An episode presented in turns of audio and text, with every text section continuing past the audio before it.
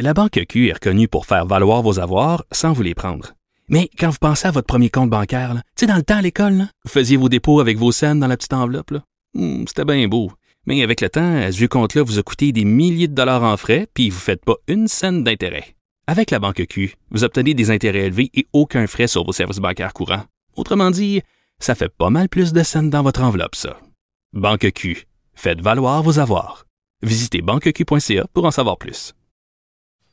Bon jeudi de mise à jour économique à tous.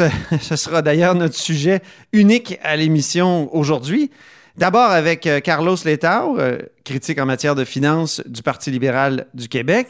Puis ensuite avec Vincent Marissal, qui a le même titre, mais pour euh, Québec solidaire, qui lui est député de Rosemont et ancien chroniqueur. Mais d'abord, mais d'abord, il y a un compteur avec nous en studio.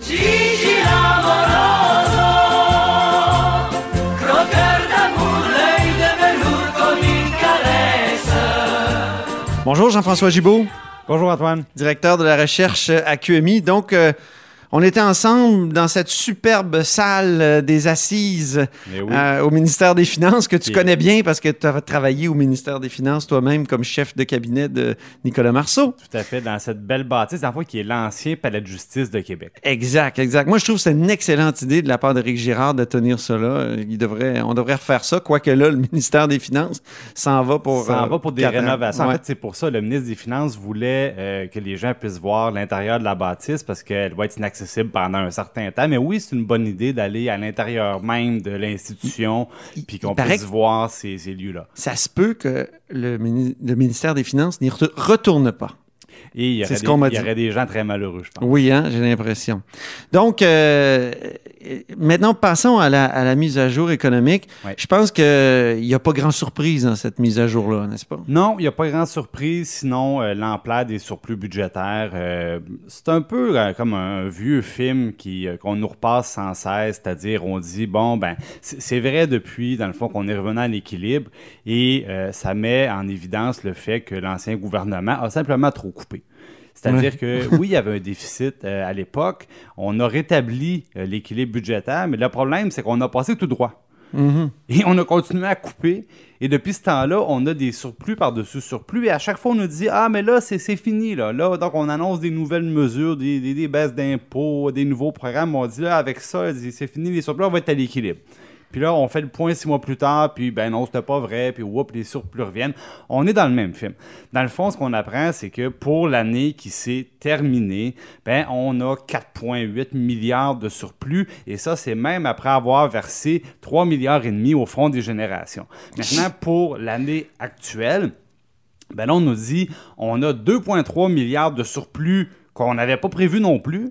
Et là, là-dessus, on prend 857 millions et on fait des nouvelles mesures. En fait, c'est- rien, par exemple, d'inattendu parce que ce que la CAQ fait, c'est qu'ils viennent accélérer des choses qu'ils avaient déjà promises, donc ils le font plus vite. Essentiellement, ils augmentent les allocations familiales pour les gens qui ont deux et trois enfants. Ils avaient promis d'augmenter le montant au même niveau que le montant qui est remis pour le premier enfant.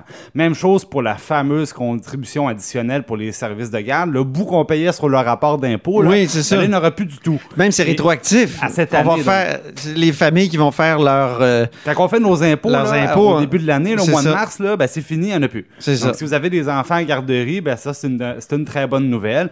Il y a de l'argent là-dedans. Bon, là, on a annoncé récemment un nouveau pacte fiscal avec les villes. Euh, ça passe dans la mise à jour. Donc, stationnements. le stationnement à d'hôpitaux qui est une promesse forte de la CAQ aussi. Donc, on est dans le très connu, mais on profite du fait qu'il y a beaucoup d'argent pour aller plus vite. Et malgré ça, Antoine, il reste encore 1,4 milliard de dollars où là, le ministre des Finances nous dit, savez-vous quoi, Euh, l'économie va très, très bien, les finances publiques vont très, très bien, et comme on en a déjà discuté, euh, ça va pas durer. Hein, je faisais l'analogie, Oui. quand les Canadiens de Montréal gagnent 12 à 0, là, on est très content, mais il y a personne qui pense qu'on va gagner 12 à 0 le match suivant, puis l'autre après. On le sait que c'est une situation exceptionnelle qui va pas tout le temps. D'ailleurs, la croissance a commencé à ralentir. Oui, et quand on regarde les chiffres économiques, Ça, le ministre l'a dit on, aujourd'hui. on prévoit moins de croissance, on prévoit moins de création d'emplois. C'est c'est écrit dans le livre, on s'en cache pas. Hmm. Donc, au, au moins, il y a un petit bout où on dit, on, on se garde une réserve parce qu'on dit si les choses commencent à, à se diriger dans, la- dans le sens inverse, ben au moins on aura, euh, on aura une petite réserve pour y faire face. Puis ça, je pense que c'est un, un choix qui est bien avisé. Pour ce qui est des élections, on a déterminé que maintenant, à chaque élection générale, le vérificateur général se penche sur les chiffres et, et- et essaye de donner des chiffres que, que tous les partis vont utiliser. Hein? Parce qu'avant, il y avait le gouvernement qui disait des choses, les oppositions aussi. Arrivaient au pouvoir et ils disaient, bah, ben là, il a sous-estimé euh, le- le- le- l'ampleur Ben euh, oui, de, la, de catastrophe. Souvent, on Donc, les, des ça, on a réglé chiffres. ça. On a réglé ça Oui. avec le, le vérificateur général. Tout le monde s'entend sur les chiffres. fixe. Et là, ça. maintenant, le vérificateur général fait un rapport. Un rapport électoral. un rapport électoral et ça devrait servir de base de dépense. Mais est-ce qu'on devrait avoir un directeur parlementaire du budget qui fait ça à temps plein, toujours? Je, me souviens que c'était une suggestion d'un certain François Legault. Absolument. Et oui, ça serait une bonne idée, Antoine. Et d'ailleurs, c'est rien de, c'est rien de bien bien sorti. Ça se fait à Ottawa. On sort d'une campagne électorale où le directeur parlementaire du budget à Ottawa a joué un grand rôle et un grand rôle positif parce que il se penche, lui, sur le coût des promesses.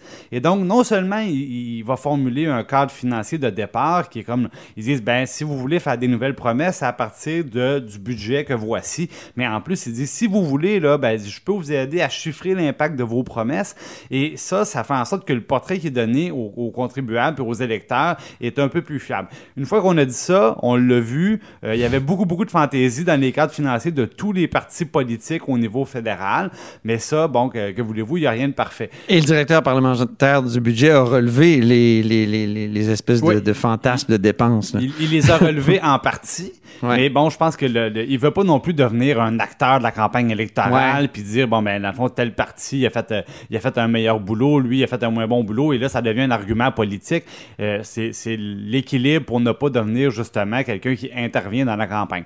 Et euh, le directeur parlementaire du budget par contre, il fait des rapports un petit peu comme le vérificateur général tout au long du mandat et ça c'est le fun pour les partis d'opposition qui n'ont pas les mêmes ressources, qui n'ont pas les ministères, les fonctionnaires qui sont à leur service comme le gouvernement et là ça leur donne une institution qui vient un peu mettre de la chair autour de l'os puis dire par exemple ben là le ministère des finances là euh, ses hypothèses sont jovialistes ou sont pessimistes. Alors il y a un déficit qui est soit caché ou soit au contraire qui est sous-estimé et ça à Ottawa ça oblige le gouvernement à être plus prudent ou être plus transparent dans la présentation euh, de l'état des, euh, des finances publiques. Donc peut-être qu'on peut voir venir ça à Québec euh, cette bonne idée là qui nous viendrait d'Ottawa.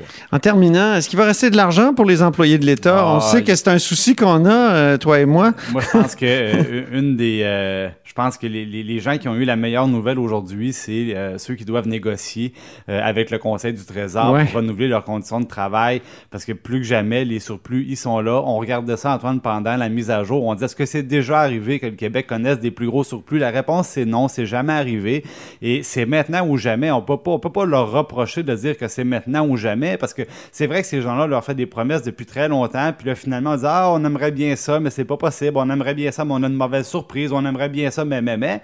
Euh, On est en pénurie de main-d'œuvre en plus, il faut retenir les pénurie de gens. main-d'œuvre, exactement. Donc, je pense que euh, euh, ce qu'on essaie de savoir, c'est quelle est l'ampleur du coussin qu'on se garde pour ça. Évidemment, le gouvernement va pas ouvrir son jeu. Non, on comprend ça. c'est normal. Mais est-ce qu'il y a de l'espace pour avoir un petit peu plus que d'habitude? La réponse est clairement oui. Merci beaucoup, Jean-François Gibault, donc euh, notre compteur et accessoirement directeur de la recherche à QMI.